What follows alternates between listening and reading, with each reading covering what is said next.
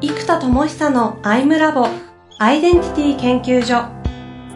私は何者なのかそれは人類にとっての永遠のテーマ。15年の歳月をかけ開発された統合された究極の私と出会える技術アイミング。不確実性の時代を生きる次世代リーダーのためにアイデンティティの本質について語り尽くします。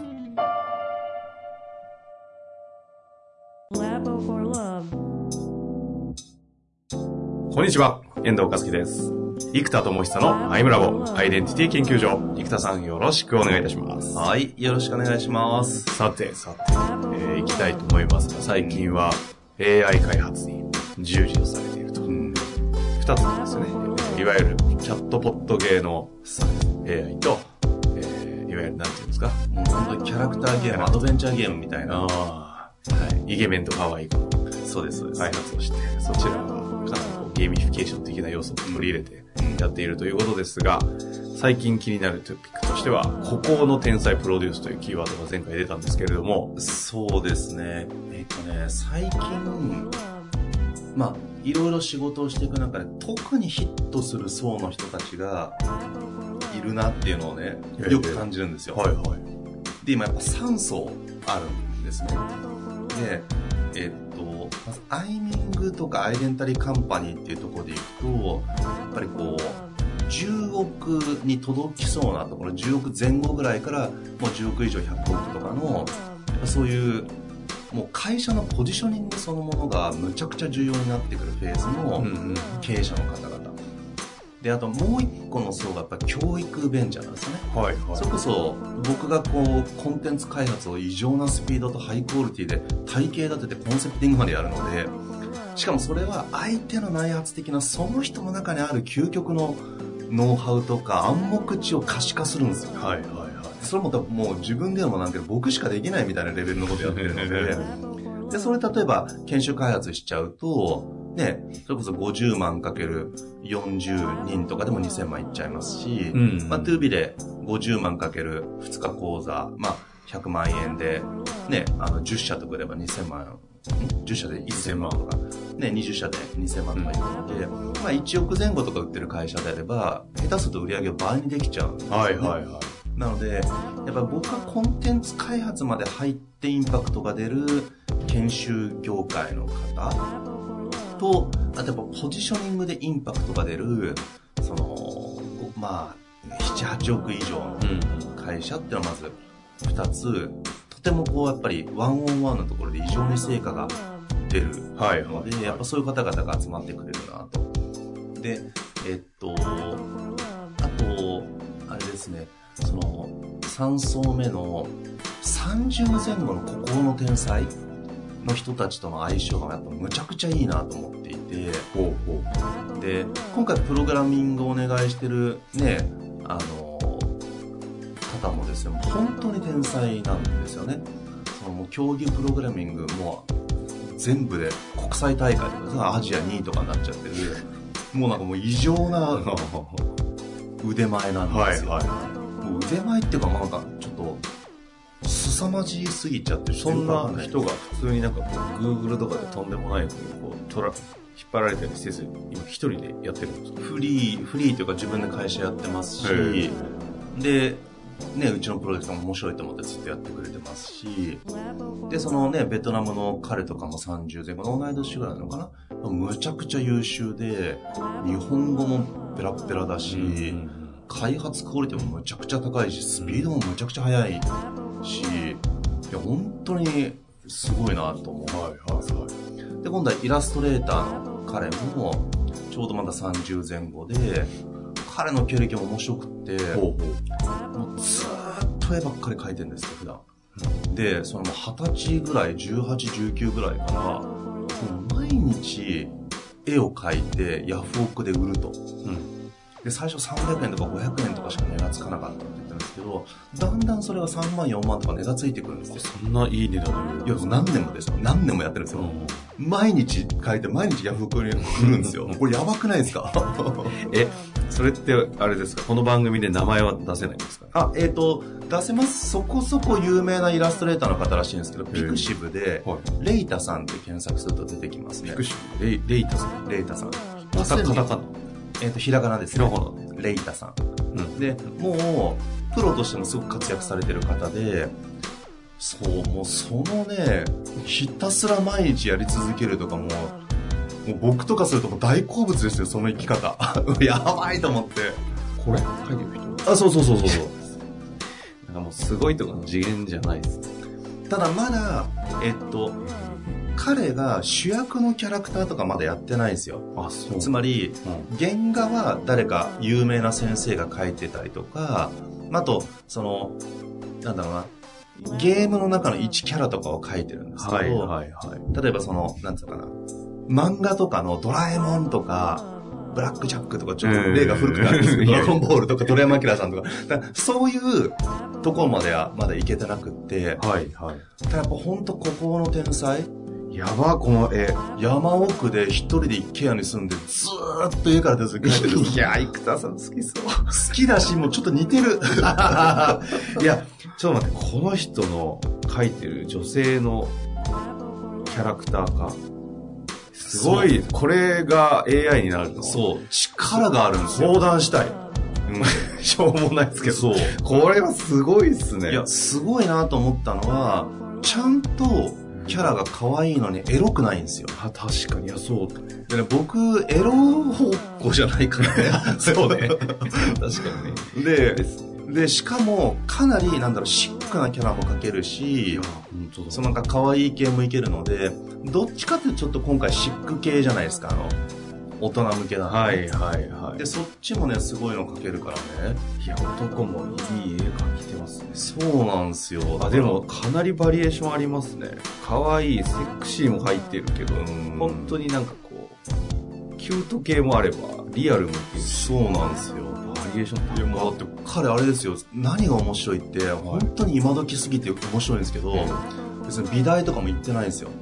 で、イラストレーターとして学んでなくってどうやったかっていうと、プロのイラストレーターが今 YouTube に、イラストの描き方講座とかをどんどんアップしてるんですあよ。りますね。でもう本当今時すぎて面白いんですけど、それを見て、毎日毎日毎日毎日描き続けたと。で、毎日毎日毎日毎日ヤフオクにアップし続けたと。以上なんですよ。でもそれを好きすぎて毎日毎日何年も何年もやってたら、やっと3年ぐらい前からプロになれまして、みたいなマジかーみたいな、もう大好物そのストーリー。でね、いやだからもう彼みたいな孤高の天才？あれ？ここういうの書いてるんですか？えー、っとね、そうか。なうん。うん。その他のキャラクターとかもね、かけたりとか。え、その方はでも20代、18ぐらいから A スタートしてるんですか？もう延々と描いてるって言ってましたよ。結構遅いっすよね。そうですよね。うんだ絵が好きだった普通の若者だったわけですよ。で、毎日毎日毎日毎日ずーっとやってたら、へでもなんかそのヤフオクで売るっていうのもすごくないですか？だって、いや確かにそうだなと思ったのは、え原画とか売るわけじゃないですか。はいはいはい。で、要は、オークションだから、値付けは向こうがやるじゃないですか、みんなが。で、まさに絵ってオークションでもともと、うん今でもね、バスキアとかすごい額で前澤さんとか買ってましたけど、まさにオークションと相性もいいし、YouTube というプラットフォームで学んで、ヤフオクで売って、ピクシブにガンガンアップしてたらピクシブから仕事が来るっていう。すっごい今時じゃないですか、このやり方。本当っすね。全部プラットフォームを使って一個人が才能を開く。確かしかもコストがほとんどかかってないというか、本当よ。だから本当にご飯だけ食べられて住むところ食べるところさえあれば好きなこと延々とやってられると。ほんでもさすがに8年とかなんかもう延々とその道やってたら、さすがにプロになりますよ。ただやっぱお会いした時のはいはいすごい優しいエネルギーの方で、もうね、声とかも超優しいんですよ。で、声色もむっちゃ良くって、え聞いたんですよ。はいそしたら、やっぱ、で、また、これまた YouTube でボイストレーニングのやつがいっぱいあるから、山奥の一軒家に今住んでるらしいんですけど、ええ山奥で一人で歌ってるんですよ。やばくないっすかもう。すごいなと思って。え、なんででも声を変えなきゃというか、そこに至ったんですかイラストいや、山奥で一人でずっといるから、声を使わないの。おー声を鍛えよう。もう超面白いなと思って。いや、なんかこういう孤高の天才たちがいっぱいいるなと思って。あいるんですかね、やっぱり。いや、今、絶対います、絶対います。あいや、特にその、例えば音大とか美大とか卒業して、アーティストの方面、ええつまりデザイナーとかで商業デザインやってれば、飯食えるんですけど、アーティスト方面でやってる人って30前後でも、すごい賞とか取ってても、仕事になるかっていうとちょっとわかんないじゃないですか。えみたいな人たちいっぱいいるんで、はいはいはい。いやもう、ここの天才たちをプロデュースする時の、こっちのなんか僕のね、興奮度がやばいですよ。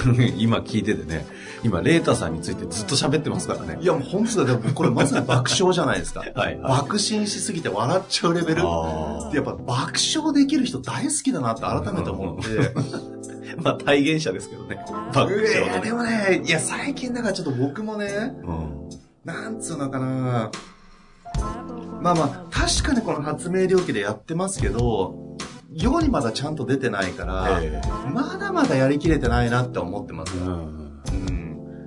ただ、やっぱ好き。爆笑できる人。え、ちなみに、孤高の天才のプロデュースってなんかどういうイメージなんですか？いや、だからね、これから、エデュテイメントシステムとか、エデュテイメントランドとか、合宿とかどんどんやりたいじゃないですか。で、例えば今だったら、AI 作るのにプログラマーの天才の人がいて、ここの天才のイラストレーターじゃないですか。はいはい。で、例えば今度連弾やりたいわけですよ。ピアノ。えそうこれはここの天才の人がいいですよね。すでに売れてるスーパーな人がやってくれるって言っても、まあありがたいじゃないえですか。えありがたいんですけど、なんだろうな。むしろその人から、ここの天才の30前後の人紹介してくれって。頼みたいで、いや、彼ね、むちゃくちゃいいもの持ってんだけど、こだわりすぎちゃって、世の中に寄せらんないんだよね、とかいや、もうむしろそういう人紹介してください、みたいな。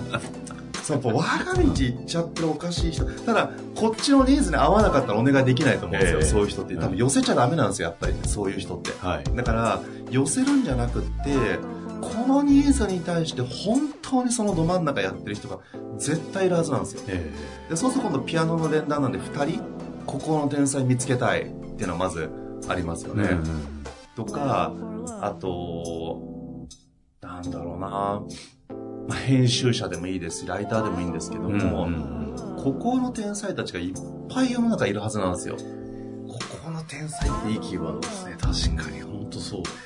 もう理解されず、え、そこまでやる必要ある？って言われるし、大体いや僕ねその傾向ですけど、ええ。でもその人たちの気持ち超わかりますあから、だって、え、普通に仕事したら？みたいな。いや、そう、そうなんだけど、そうなんだけどさ、みたいな、なんか腹の底からやりたいこっちなんだよ、みたいな。やっぱそうなっちゃうとね、やっぱり理解されないし、売り上げとか数字で目に見える形で成果が出づらいじゃないですか。はいはいはい。で、僕もね、そんな出てないですけど、とは言ってもただほら、ビジネス領域だしね、その、出てないっつってもその、うその、こで言えばそれなりなうん数字ではやってますから、ただ、本当のここの天才たちってそういうこともできてないじゃないですか。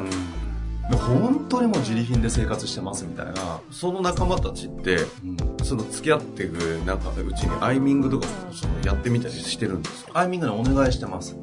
そう。仲間。仲間内でそうですそうですえーどうなんですか？ここの天才たちがアイミングやったりしてるやっぱりね、アイデンティティとね、相性はいいですね。もともとアイデンタリーに生きてるじゃないですか。そうそうそうですねなそう、だから、アイデンティティがより明確になった時の強さが、やっぱりみんなすごいです。えやっぱ、ここの天才プロデュース30前後の、まだ無名な人。ー、はいはいで、今度逆もあるなと思って、無名なすごい孤高の天才声かけてくれたら、プロデュースの仕方が思い浮かんじゃううんってあるなと思っていあてー、そうなんですよ。ここの天才のプロデュースしかも YouTube 今あるから無向きですよね YouTube でもいいです。世の中のプラットフォーム使い放題じゃないですよねはい。世の中がそういうエッジ効いたコンテンツ待ちですからね。そうです、そうです。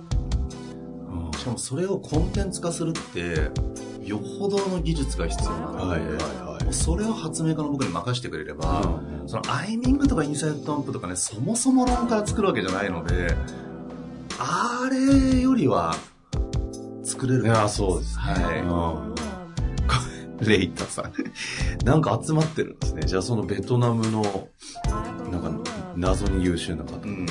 プログラミングの天才そと、レイタさんイラストレー AI 開発はそのプログラマーたちか。そう、もう天才プログラマーの人やってますね。あとはじゃあ次必要な。のはピアニストですか？ピアニスト次探してるのと、真剣に言うあわ。と、あとね、はい今ね、駅の先生、疫学、その AI が駅占いやってくれるんですよ。うんうん。で、そうすると、セルフで駅ができるようになってるじゃないですか。あだからそれの駅の先生も、なんかもうね、こだわっちゃって行っちゃってる人あ。で、30前後。重鎮のすごい人というよりは、なんかもう30前後で、異常な知識と経験があって、はい。むしろいろんな流派から、なんか、調子乗ってるって思われちゃってるかもしれないような人？はいはい。でも実力あるよね。そう。そういうちょっとぶっ飛んだ駅の人とかいるといいですよね。ちょっとアンテナ立てときましょうかね。はいぜひあの、リスナーの方で思いつく方いらっしゃったら。いやーでももうね、ここの天才用のアイダモンとかやりたいですね。ああ、その集まりすごそうっすね。うーん。ねえ、ほらあのね、セッショニストの若者もそうじゃないですか。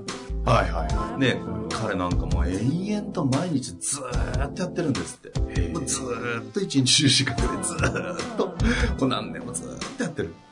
あ、そうなんだ。もうね、すごい。いるんすね。ここの天才ね。その孤独わかるしね、生田さん。そうです。まあ、ただ僕孤独耐性高いんでね。そう、それを、それしれっと言うのすごいですね。そう、孤独体制長いんでね。あの、だから緑が少ないから、ね、体で、緑が少ないとね、孤独耐性が高いんですよ。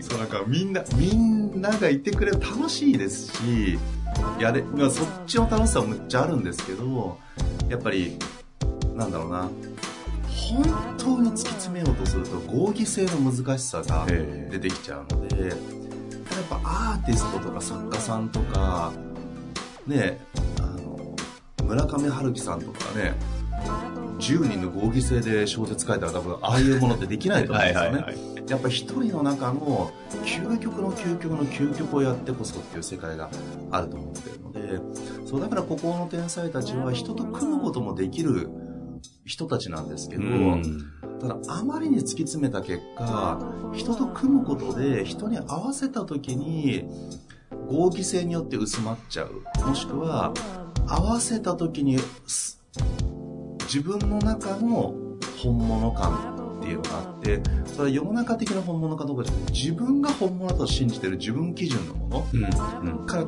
そうじゃなくなっちゃうっていう感じがやっぱあるんですよね。うん。で自分の信ずる本物をひたすらひたすらひたすらやるっていう人たちが、もう超面白いですね。